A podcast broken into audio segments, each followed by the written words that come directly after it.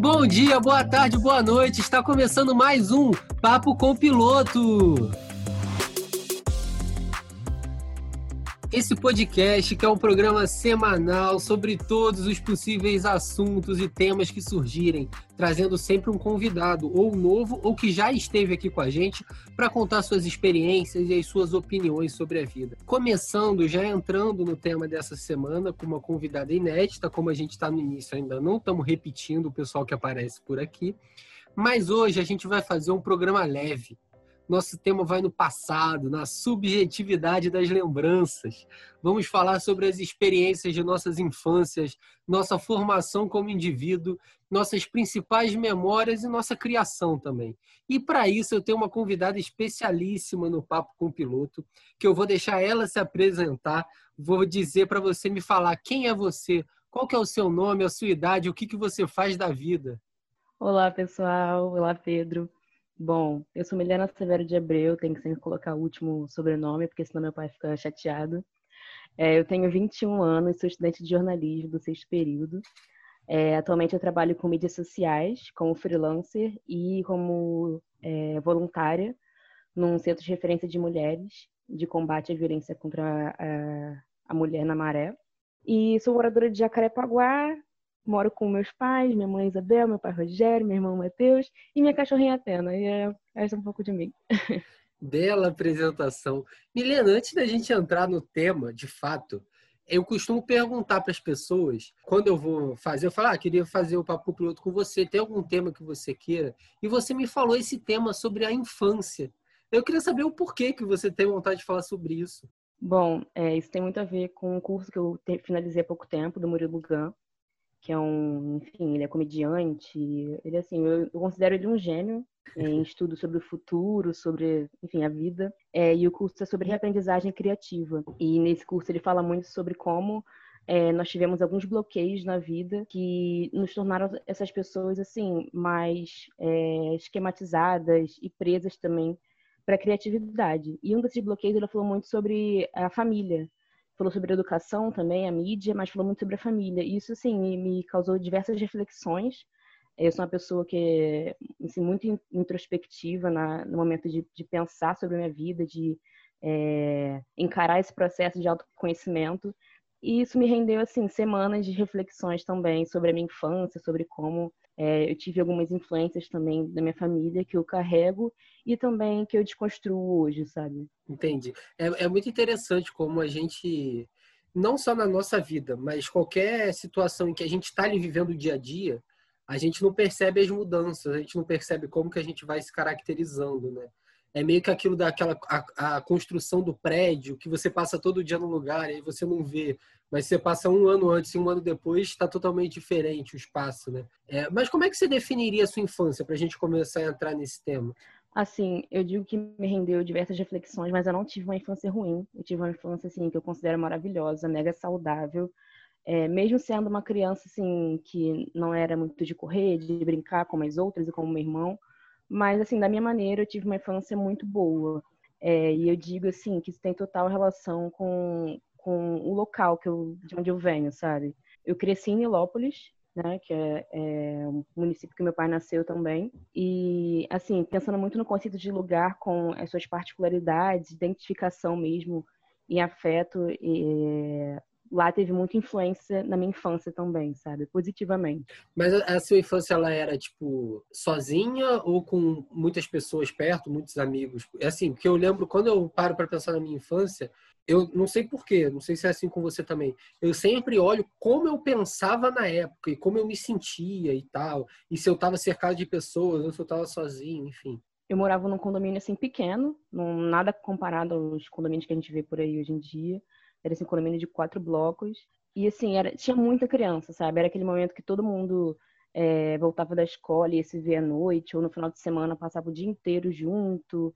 É, ainda mais por ser um condomínio pequeno, não tinha essa, essa sensação de insegurança que a gente tem hoje, é, de, de deixar a criança solta para, enfim, brincar. Então, eu lembro muito, assim, de uma, de uma infância repleta de crianças de diversas idades, porque, enfim, o condomínio proporcionava isso, né, desde crianças menores até, é, enfim, aquelas crianças que estão quase na pré-adolescência. E eu acho que isso foi essencial para entender também as vivências, sabe? Foi é, o ponto de partida para que eu pudesse entender como é que são as outras relações, para que eu pudesse me relacionar também comparando muito com, com outras crianças que eu conheço, é, que, enfim, vivem mais sozinhas. Tudo bem, não tenho irmão, é, né, eu acho que isso teve total influência na minha vida, porque meu irmão é meu parceiro até hoje. Mas eu acho que essa vivência trouxe é, muito esse olhar, sabe? E também muito porque a minha mãe, ela sempre foi aquela mãe próxima de conversar, sabe? Seja por assuntos, enfim, que não são da idade de criança, né? Que a criança acaba perguntando sobre sexualidade. É, a minha mãe sempre foi muito de explicar também. Tipo assim, ela queria que eu, que e meu irmão entendêssemos que tudo que ela falava pra gente não era pra gente expor necessariamente para outra criança, porque isso dependia muito da relação é, da criança com a família dele, sabe? De como a mãe queria é, transmitir aqueles conhecimentos e a gente não tinha esse direito de tirar aquela individualidade da criança, sabe? E assim, olhando, é, né, como você falou, olhando hoje, eu acho isso totalmente incrível, sabe? Esse cuidado, dela, dela passar esse cuidado pra gente em relação ao outro. Então, isso é um, é um ponto muito marcante também da minha convivência, assim, de eu aprender a conviver, a respeitar, né, o espaço do outro e também sobre desenvolver é, a responsabilidade afetiva também, né? Eu acho que essa, essa experiência e esse olhar da minha mãe é, passado pra gente proporciona muito isso para os adultos que nós somos hoje, né? Eu e meu irmão, no caso. Entendi. Mas é, quando. Eu sempre estou falando da, da minha experiência, porque é como eu tenho contato com esse assunto, né? Mas quando me remetem à infância ou aos anos passados, sempre vem um sentimento na minha cabeça. Eu não sei se é a minha forma de, de pensar né, naquilo, mas se você tivesse que definir a sua infância em um sentimento, qual seria ele? Uma boa pergunta essa. Assim, eu é um pouco clichê, mas eu acho que eu diria é, o amor mesmo e a amizade, sabe? É, tanto pelas relações que eu construí, assim, eu nunca fui muito rueira, digamos assim. É, o meu irmão sempre foi mais de, de, estar com os amigos, eu já fui aquela pessoa, aquela criança que ficava mais em casa mas muito na aba dele eu conseguia é, construir essas relações, sabe? E relações que, assim, eu carrego até hoje, mesmo morando em outro bairro, é, enfim, bem, bem mais distante, mas esse amor, sabe? Eu acho que essa, essa oportunidade de viver uma infância tão, tão livre, tão, enfim, aberta, me proporcionou também esse, esse desenvolvimento de amor, tanto, enfim, é, próprio, quanto meu amor pelo, pelo meu irmão, e também no mesmo, no mesmo bloco morava uma família que é muito próxima da minha família. É, enfim, a madrinha do meu irmão. É, meus pais são, são padrinhos também, enfim, de, de alguns filhos. E tudo começou porque esse meu tio, né, que não é meu tio de sangue, mas a gente considera toda uma grande família. Esse meu tio e meu pai fizeram faculdade juntos, é, lá em Lópolis também. E aí acabaram que começaram a se relacionar, enfim, casaram e foram morar no mesmo bloco, né? Só a diferença era só de andares. Então, é, foi como se eu crescesse nessa grande família, sabe? Uhum. Então, o amor eu carrego principalmente por isso. É, por esses dois outros pais que eu, que eu tenho e esses outros três irmãos que eu carrego até hoje. E, assim, eu acho que isso proporcionou também essa vivência de você é, ter essa relação de irmão com outras pessoas, mas que eles são de outra mãe, sabe? Isso traz também outros olhares sobre as particularidades e individualidade de, de outras pessoas, mas também dessa convivência, desse amor, assim, construído nesses espaços. Entendi. Você tem uma primeira lembrança? Só acho que todo mundo meio que já tentou pensar nisso, mas se eu, eu fui, eu montei isso, eu parei para pensar qual foi a minha primeira lembrança. Eu não tenho bem definida assim em data. Eu tenho coisas muito antigas que eu lembro, mas eu não sei o que foi antes, o que foi depois. Olha, eu tenho uma que é, a minha mãe fica chocada por eu lembrar disso, porque eu, enfim, era bebê de berço. Lá em Lopes, o nosso apartamento era, era bem pequeno, e o meu quarto do meu irmão, a gente dividia na época, era bem colado, assim, dos meus pais.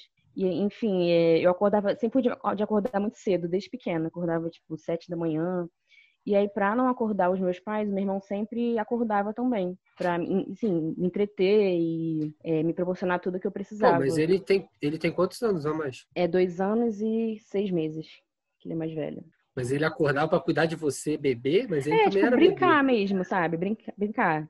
Caraca. Então, tipo assim, ele... O cara tem senso Sim. de responsabilidade. Eu não vou acordar meus familiares, preciso cuidar da minha irmã. Sim, ele, é, ele Depois é eu vou assim, mamar é um pouco. Assim. Bem nessa vibe. Tipo, ele sempre foi esse paizão, sabe? É, ele sempre foi muito protetor comigo. E eu lembro muito dessa cena, deu no berço, assim, o berço era próximo à parede, e ele me dando uma bonequinha da, da Mônica, que eu tinha, que eu amava muito.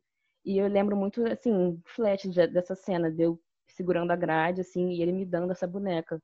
Então, acho que quando você falou isso, me remeteu muito a esse momento que minha mãe fica impressionada por eu lembrar, né, por ser tão nova. Mas eu acho que essa lembrança também resume tudo da nossa relação, sabe? É, de irmandade mesmo, né? Porque nem sempre laços consanguíneos é, exprimem amor e amizade.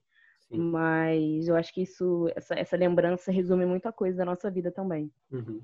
Mas até agora você só falou de coisa boa, né, Milena? Você tem algum trauma de infância que você carregue? Olha, eu confesso que assim, não lembro de nada muito grave, porque eu acho que se, eu, se, se tivesse sido tão grave assim, eu lembraria.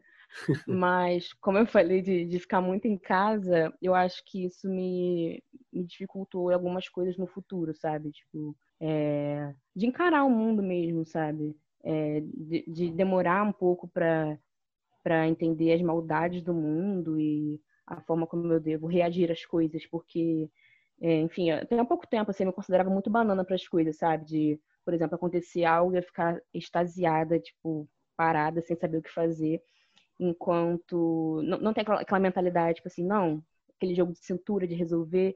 E, assim, eu acho que isso tem um pouco de influência, mas, tirando uma coisa engraçada disso, eu, lembro, eu sempre era encarregada de chamar meu irmão, né, para jantar, de quando ele estava no, no, condomínio por aí. E uma das vezes, é, eu cheguei no outro bloco, ele estava brincando de copo d'água. Só que eu só eu não sabia o que estava acontecendo, só cheguei, parei é, atrás da roda, assim, e falaram, corre, corre, corre. Eu comecei a correr. Nem sabia porque eu tava correndo, corri. E aí meu irmão tropeçou, me empurrou e eu caí no chão. Então, tipo assim, eu era uma criança que não não corria para não me machucar. E aí eu fui chamar meu irmão e acabei me machucando, sabe? Enfim, é... acabou que nem foi uma, uma questão de criação, sabe? Minha mãe não me criou pensando que eu era frágil. Não, acho que isso vai de cada um. É, tem umas assim, coisas que meio que a gente internaliza, né? Sem muita razão. Sim, total. E independente, assim, até hoje eu não, não, não cheguei a uma questão desse motivo, mas assim, eu não penso em traumas, por incrível que pareça. Assim, parece que eu tô falando que foi uma infância perfeita, sabe? Mas na cabeça de criança eu acho que acabou sendo, sabe? Eu nunca passei por um grande trauma é, na minha vida, assim, eu acredito que eu tenha sido muito privilegiada nesse sentido. Por isso que eu considero, assim, a infância meus anos dourados da vida. eu também tenho um pouco dessa visão. É, sempre que eu converso com as pessoas sobre a minha infância, é meio com essa visão nostálgica eu tenho muita saudade da época, da casa que eu vivia, da relação que eu tinha com os meus avós, enfim, que era quem me criava mais e tal. Mas você falou um negócio que me despertou interesse, foi sobre você ser uma pessoa muito sozinha, de ficar em casa e tudo mais. E quando, como eu era filho único, eu também ficava muito sozinho, eu brincava muito sozinho. E isso formou basicamente quem eu sou, no sentido de eu sempre converso comigo mesmo, tipo, tenho eu e o eu dentro de mim. É, e eu acho que aguçou muito também minha criatividade, porque eu basicamente tinha que brincar sozinho, criar as brincadeiras, criar as pessoas que eu estou interagindo na brincadeira. Então, eu lembro muito claramente, por exemplo, de eu ficar jogando futebol e aí eu simulava um time, simulava o outro, simulava o repórter me entrevistando, eu respondendo para o cara. E eu queria saber de você, assim, se você acha que isso também aconteceu com você, o que, que você leva disso? Nossa, com certeza, assim, é... falando assim da Milena de hoje, a Milena de hoje é, aconteceu um evento na minha vida, eu paro para observar e penso, fico na minha reclusa, sobre tudo que isso aconteceu até eu ligar os pontos, sabe? E com certeza tem uma, uma total relação com, com esse momento mais sozinha, porque realmente, quando você não tem aquele diálogo com o outro, você faz um monólogo ali, você e você mesma. E muito naquela de, como você falou que você brincava, é, você é o ator, você é o produtor, você é o, o, diretor, o editor. Então acaba que você tem que desenvolver mesmo essa criatividade, sabe? É como eu falei lá do curso de reaprendizagem criativa, você não tem aqueles bloqueios tão fortes porque você, enfim, é responsável por fazer tudo, né? E isso falando uma, uma, uma criança que teve irmão né, durante a vida toda, porque eu sou mais nova, mas enfim, por ele ter essa, essa personalidade de, de, estar mais na rua com os amigos, e tudo bem, eu não estava, eu não, não, era, não era meu perfil, mas enfim, em casa também a gente tinha nossas trocas, e você falou isso, até lembrei também quando começou essa questão de computador, né? Meu pai trabalha com TI, essas coisas, então eu sempre tive um computador em casa. E meu irmão, é, desde pequeno, é, começou a ter esse gosto, né, por, pelos joguinhos do computador. E aí eu queria jogar aqueles joguinhos, né, para duas pessoas, não, não podia, porque ele estava jogando, então eu jogava sozinha, sabe? Você não tem como conceber muito essa ideia de como é um jogo de tabuleiro jogado por uma pessoa só, mas também é muito disso, sabe? Eu sou eu sou protagonista e sou o antagonista da história também, então é um o melhor de você jogar esses jogos sozinho é que você sempre chega no final que você deseja. Mesmo quando você perde, você escolhe perder da maneira que você quer. Então, eu lembro dos meus campeonatos de futebol que, assim, eram contornos épicos, coisas que só acontecem em filme, mas que eu planejava ali, entendeu? Tudo bem estruturado. É o lado positivo disso tudo. É, como diria na né, grande pensadora, ninguém ganha nem perde, todo mundo ganha e perde. Mas vamos lá então falar sobre as transições, que a gente está falando muito sobre memórias, lembranças, mas a infância acabou, infelizmente, e me instiga muito pensar sobre esses momentos de mudança, né? E saber quando é que você deixou de se considerar criança. Você tem, assim, algum evento que você tenha marcado nesse sentido? É, começam os traumas, né? Falando de pré-adolescência, aí começam os traumas. Bom, mas é, eu me considero, assim, muito eu e a sociedade, né? Acho que quando a, a mulher tem essa primeira menstruação, acaba que, enfim, começa a desenvolver mais peito tudo mais. Então, para a sociedade você é visto, então automaticamente você se torna também, sabe? Então, você é obrigada meio que a perder um pouco dessa, dessa infância, desse, desse sentido, assim e eu considero essa questão e também minha relação com o meu cabelo, porque, enfim, quando a gente cresce, nosso cabelo muda muito de formato, né? E para quem não sabe, meu cabelo é cacheado. E, enfim, na infância barra adolescência não tinham tantos produtos assim, sabe? Então, enquanto as minhas amigas estavam preocupadas com os meninos, com sabe, com sair, com não sei o quê, aquela, aquela bomba de sensações e sentimentos, né, que quando você está nessa transição, cada um sente. Eu estava muito focada nessa questão, sabe, de me entender, de entender a minha relação comigo mesma, é, de entender, tipo, que, que, que mudanças são essas que estão acontecendo aqui dentro, e entender também qual era é, o meu cabelo também, sabe, como eu, eu gostaria que ele fosse, enfim, a minha mãe, o sonho de infância, assim, era alisar meu cabelo. Eu crescer loira também, mas isso diz muito sobre os padrões, né? E sobre como as pessoas que aparecem na mídia. Mas minha mãe nunca deixou. Minhas amigas que tinham cabelo cacheado, a mãe alisava o cabelo. Minha mãe falou: não, você não vai alisar. E assim, eu me sentia péssima, porque eu não gostava da minha imagem. É, eu acho que o início da, da adolescência, assim, acaba sendo um pouco cruel nesse sentido por todas as influências, né? Você tem as amigas do cabelo liso, você tem a mídia, você tem, é, na época, né, a falta de produtos, recursos, né, para valorizar o seu cabelo e, e, a sua beleza natural. Mas eu, eu destaco esses dois momentos, assim, né? Esses dois acontecimentos, que é a menstruação mesmo, primeira menstruação, e a minha relação com o meu cabelo, por, por essas mudanças mesmo da, da idade e por entender como é que eu iria usá-lo, assim. Uhum. Mas pelo jeito que você fala, isso não foi uma mudança fácil, né? De se entender como pessoa e tal. É... Quando que isso terminou? No sentido, tipo, quando que você começou a lidar bem com isso? De é, se ver como um indivíduo e tudo mais? Bom, é, eu lembro, assim, de diversos momentos. Eu primeiro destaco, assim, o sexto ano, né? Que, enfim, eu acabei esquecendo de comentar, mas eu misturei com 10 anos. Então, assim, é uma, acaba sendo uma idade muito nova, né? Enquanto algumas uhum. meninas acabam misturando com 14, enfim, você ainda tá com aquela mente de criança, porque realmente 10 anos você é uma criança. E aí eu comecei a passar por essas mudanças. E como eu falei que conforme as minhas amigas pensavam em outras coisas, eu estava tentando mexer no meu cabelo. Então, por exemplo, sabe aquelas presilhas coloridinhas que criança usa? Sim. Aquelas pirainhas, não sei o quê. Então, eu usava muito isso, tipo, no oitavo ano. Enquanto meus amigos iam pra, pra matinê. Enfim, minha mãe não deixava ir pra, pra esses lugares.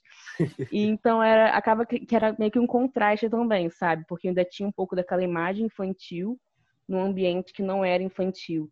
Então, é, eu acabei sendo é, meio que forçada também a tirar aquela imagem porque não condizia com a minha idade, digamos assim. Então, no nono ano, foi assim, a primeira vez que eu soltei o meu cabelo mesmo, eu sempre usava ele preso, com algum tiricutico na, na, mais para raiz. Então, assim, a, a, usar ele solto mesmo foi quando eu comecei é, a, enfim, testar novos produtos, foi no nono ano. E, assim, foi ali que também tive uma, uma maior mudança na minha autoestima. Tanto de, de entender como é que era meu cabelo até eu me aceitar.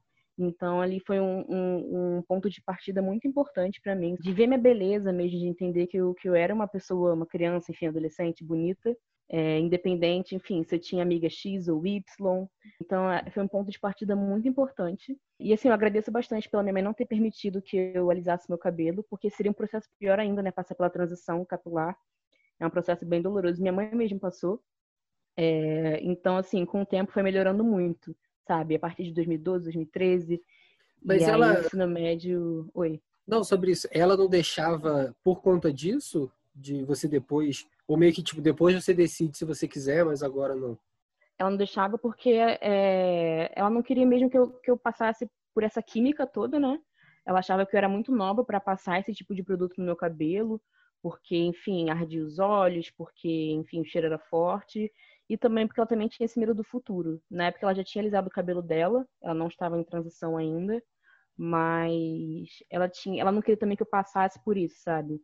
Uhum. Porque, enfim, a transição é, é, um processo bem, bem complicado também, de você se reconhecer, né? E, enfim, tudo, toda essa parte. Entendi. É... Mas você estava, eu te interrompi, você estava falando sobre alguma coisa específica de, do ensino médio. Aí eu te perguntei sobre o cabelo.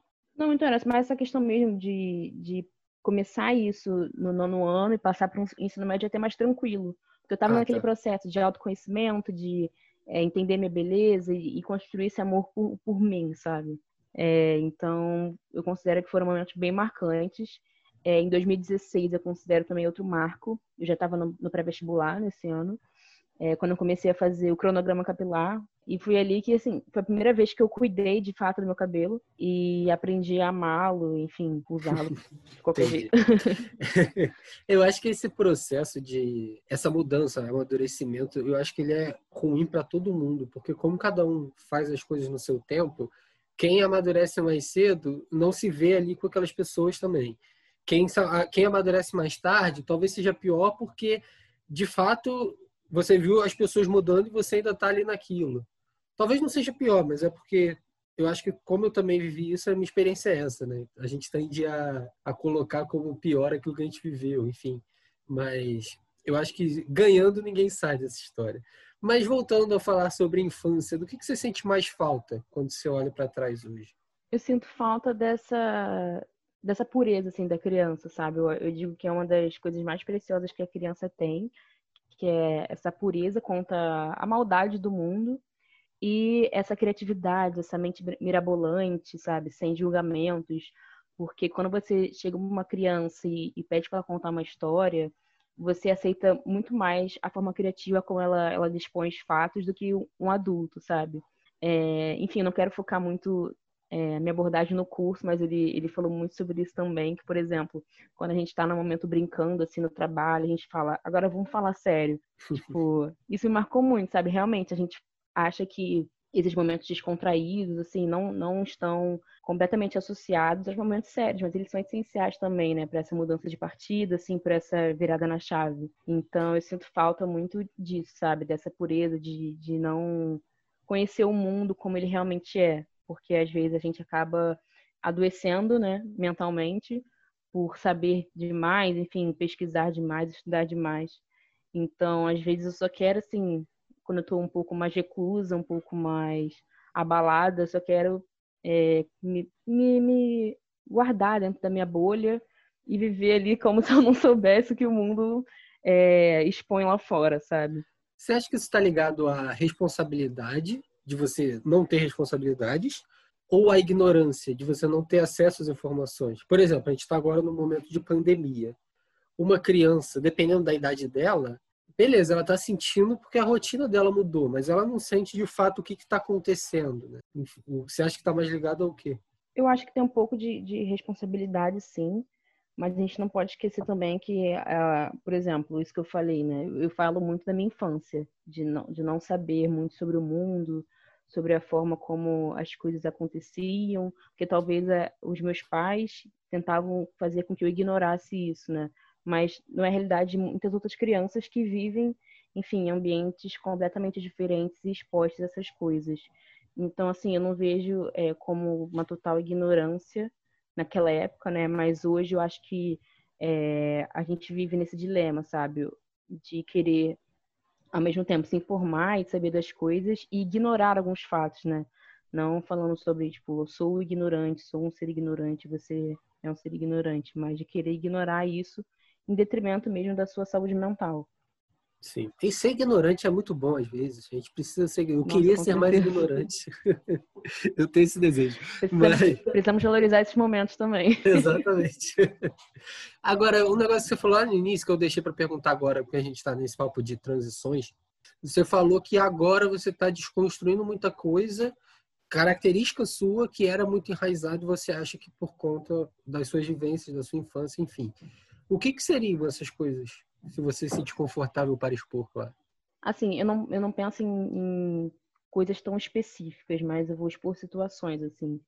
Por exemplo, é, às vezes a gente ouve nossos pais reclamarem muito em casa, por exemplo, de um artista, de alguém da família, pô, essa pessoa age dessa maneira, mas aquilo ali diz muito sobre a particularidade do, dos meus pais e do pensamento deles, mas isso não quer dizer que eu vá pensar da mesma maneira. Então, assim, eu já me peguei uma vez é, pensando sobre uma pessoa de forma negativa, é, sendo que depois eu falei, caramba, mas eu tive essa influência de, por essa pessoa por uma exposição dos meus pais, não necessariamente por algo que eu concluí sobre a pessoa. Então, eu comecei a pensar sobre sobre lugares, sobre gostos, enfim, é, paradigmas então, eu vejo que tem total relação de influência dos nossos pais nesses momentos também na formação do nosso caráter, do nosso personalidade, é, em como, às vezes, um comentário né, daquele, daqueles que a gente considera como heróis, que são nossos formadores de opinião principais, é, expõem, né? E a gente só acaba absorvendo desde a infância e não analisando, né? É, a gente, eu acho que todo mundo, pelo menos até o momento, viu os pais como assim bastiões da razão, né? Alguns vão ter essa quebra mais cedo, outros mais tarde, mas eu acho que isso é, é bem verdade mesmo. Eu, eu, falo muito isso na minha terapia, inclusive, não de não dos pais especificamente, mas de como às vezes eu não estou formando a minha opinião eu estou seguindo o que uma pessoa está falando. Eu não estou pensando aquilo porque eu penso de fato. Eu estou sim pensando porque aquela pessoa pensa e eu acho que aquela pessoa é correta ou tem a razão. Só que isso demole basicamente tudo, né? Porque qualquer coisa você tem que pensar. De fato eu penso isso? Por que, que eu penso isso? O que, que me leva a não, pensar isso? Com certeza. E assim, a gente só tem que tomar cuidado, porque às vezes a gente só fica pensando assim, a gente fica, caramba, mas eu não sei quem eu sou, o que eu penso, qual é a minha opinião. Então, assim, eu acho que é muito é, um passo de cada vez, sabe? É um processo mesmo de se questionando, sabe? Pensando muito na mentalidade da criança também, que a criança questiona o mundo sobre tudo. Então, vamos voltar a nos questionar também nesse sentido, sabe? Tá, mas eu, enfim, tive esse evento aqui com a pessoa que me mostrou o contrário. Então, por quê? Sabe? Eu acho que quando a gente começa a formar nossa opinião. Eu digo muito isso, tipo, falando de adolescência e fase adulta, a gente repara mais nessas questões e assim não tem problema nossos pais não estão errados necessariamente por isso mas são é, é se trata da subjetividade deles não a nossa né? Sim. Então isso... acho que assim são pontos mesmo para observar. Não é eu só ia complementar que às vezes a gente sempre entra muito nessa discussão de opiniões Sendo que eu tenho a minha opinião, na maioria das vezes, pelas coisas que eu vivi, pelas coisas que eu experienciei. Nem sei se essa palavra existe de fato. E a outra tem outra. Agora existe. É, outra pessoa vai ter outra, porque ela teve, sei lá, ou uma criação oposta. Eu falei um pouco disso no último programa também, sobre criação e tal. É óbvio que isso esbarra em limites, como o limite da legalidade ou o limite do outro, né? De você estar tá atingindo outra pessoa. Mas tem muita discussão que as pessoas têm que, cara, você pensa aquilo porque você tem as suas razões para pensar aquilo e a outra pessoa pensa o contrário, tá tudo bem. Vocês só vivem na mesma sociedade. Com certeza. E assim, eu converso muito com a minha mãe, sabe? Minha mãe é muito minha amiga nessa, nessa questão, assim, de falar sobre a vida, desde sempre, sempre foi. E, por exemplo, quando eu comecei, fazendo link agora com, com o episódio da Maria Laura sobre feminismo, eu passei por um tempo de, enfim, me entender como feminista. E eu queria também levar isso para minha mãe, sabe? E, é, enfim, ela não se considerava feminista e entender o que que era. E ela sempre fala que ela gosta muito de aprender comigo, sabe? Eu acho muito bacana, tipo, um pai reconhecer isso, porque na época dela, meu avô nunca ia falar para ela que ele, que ele gosta muito de aprender com ela, mesmo que ele estivesse errado sobre algum assunto, só para manter aquela autoridade, sabe? Então, uhum. assim, a gente tem uma relação de, de mãe e filha mesmo, com amizade, mas óbvio, mantendo, enfim, os níveis e hierarquia né, de mãe e tal.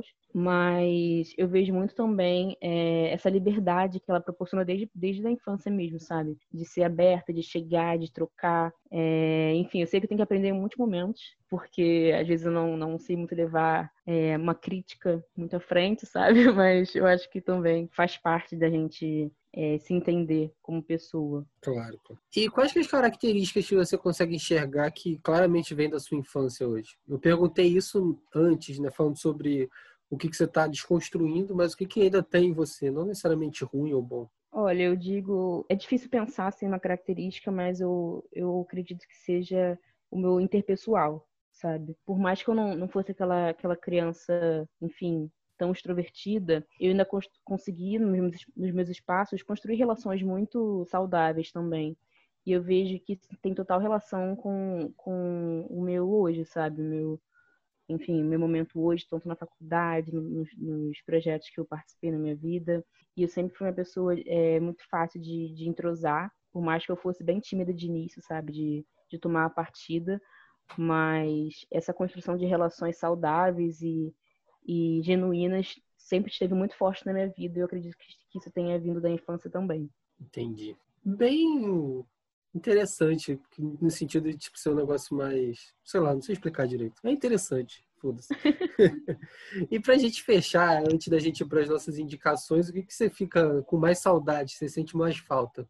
É, eu acho que de não ter responsabilidade, principalmente, sabe? O tempo, sabe? Parece que quando a gente é criança, o tempo demora muito para passar, que a gente vive as coisas com uma intensidade muito maior. E por isso que hoje eu sou um pouco saudosa com, com o passado, porque parece que o tempo hoje ele passa correndo na nossa frente, né? Que a gente tem um dia com 24 horas, a gente acorda a tal hora, e enfim, vamos, vamos supor, a gente faz duas reuniões online e aí o dia acabou sabe? Enquanto na infância, não. Parece que a gente passava horas na escola, chegava em casa e ia brincar. Então, acho que esse olhar para o tempo, sabe, é, me, me causa muita saudade. É, e pelas partilhas também. Eu acho que é, durante as fases da nossa vida, pessoas passam por ela, mas não necessariamente e não obrigatoriamente as pessoas ficam mas foram pessoas importantes, né, para aquele período. E eu acho que isso diz muito da maturidade que a gente tem, porque durante a nossa trajetória cada um segue seu caminho, mas o carinho pela pessoa permanece, sabe? Então, é, eu sinto falta às vezes de algumas proximidades, mas eu entendo que faz, fazem parte do caminho, assim, afinidades e momentos, lugares. Então, acho que isso faz falta em alguns momentos também. Não só da infância, né? Eu acho que esse, esses vai e vens eles acontecem ao longo da vida toda. Eu cheguei a colocar, nem perguntei, mas eu cheguei a colocar uma pergunta sobre isso, essas idas e partidas dessas pessoas. Eu costumo lidar um pouco mal de sentir falta e tal, mas eu acho que a, a lógica é essa aí mesmo. As pessoas vão estar. Tá, elas estão ali naquele momento e é para elas estarem ali mesmo. Não, com certeza. Acaba sendo um pouco filosófico isso, mas é importante também a gente valorizar o que a gente teve com essa pessoa na nossa vida, sabe? É, o que eu gosto muito, tipo, no Instagram, nas redes sociais, é a possibilidade de eu estar perto de algumas pessoas que, enfim, no passado eram muito próximas e hoje não são, mas de depositar ali um pouco de carinho, sabe? Por tudo que a pessoa proporcionou para mim, todos os aprendizados. E, enfim, eu gosto muito sempre de, de pensar nisso como uma saudade, mas também, digamos, um corte necessário às vezes. Sim, sim. Vamos então para as nossas indicações aqui. Esse tema que pode ter indicações subjetivas, ele não é tão desenhado assim, mas diz aí o que você quiser falar. Eu tenho uma indicação, depois eu falo também. Bom, primeiro de tudo, eu vou falar sobre o Murilo Gun, né? Eu acho que parece que o episódio foi sobre ele, mas não foi, gente, eu prometo.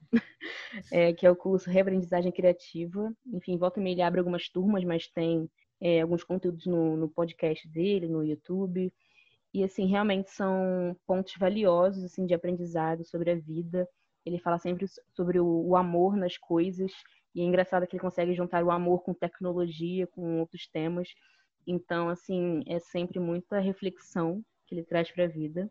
fazendo um link também com o um episódio da Maria Laura, que ela falou sobre a Chimamanda, aquela, aquela autora nigeriana, eu vou trazer outro livro dela, que é Hibisco Roxo. Ele fala muito sobre a relação de família e muito naquilo que eu falei de desconstruir os pensamentos. É... Enfim, não vou dar spoiler, mas eu vou falar brevemente.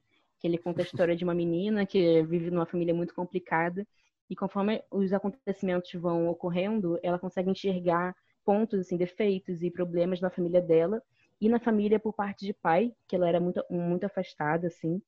Então, acho que traz muito essa relação sobre família também, sabe? Sobre o ponto de vista que a gente tem sobre nossos familiares, que às vezes são influência dos nossos pais, da, da escola e tudo mais, e que a gente descobre mesmo quando a gente vai amadurecendo e, enfim, passando a vida.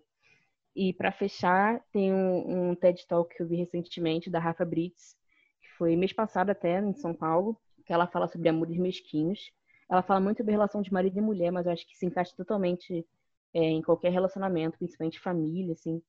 É, ela fala muito sobre como ela foi egoísta em alguns momentos em relação ao marido dela, e isso trouxe aprendizados muito, muito bacanas. Eu achei muito bacana esse, esse TED Talk. E está disponível no YouTube, então é de fácil acesso a todos.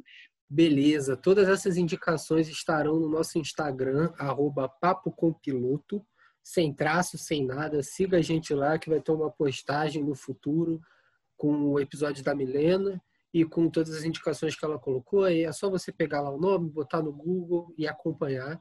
A minha indicação, ela não tem nada a ver com infância de fato, mas era uma coisa que eu consumia muito na infância e ano passado, se eu não me engano, eu vi e foi nostálgico nesse sentido. Então, para quem é nostálgico e para quem teve isso na infância também, é o DVD, eu não sei aonde está isso, se está no YouTube, se está em algum lugar qualquer, da Adriana Partimpim. Para quem não sabe, a Adriana Partimpim é a Adriana Calcanhoto, só que ela tem um codinome para ela fazer esse DVD para crianças.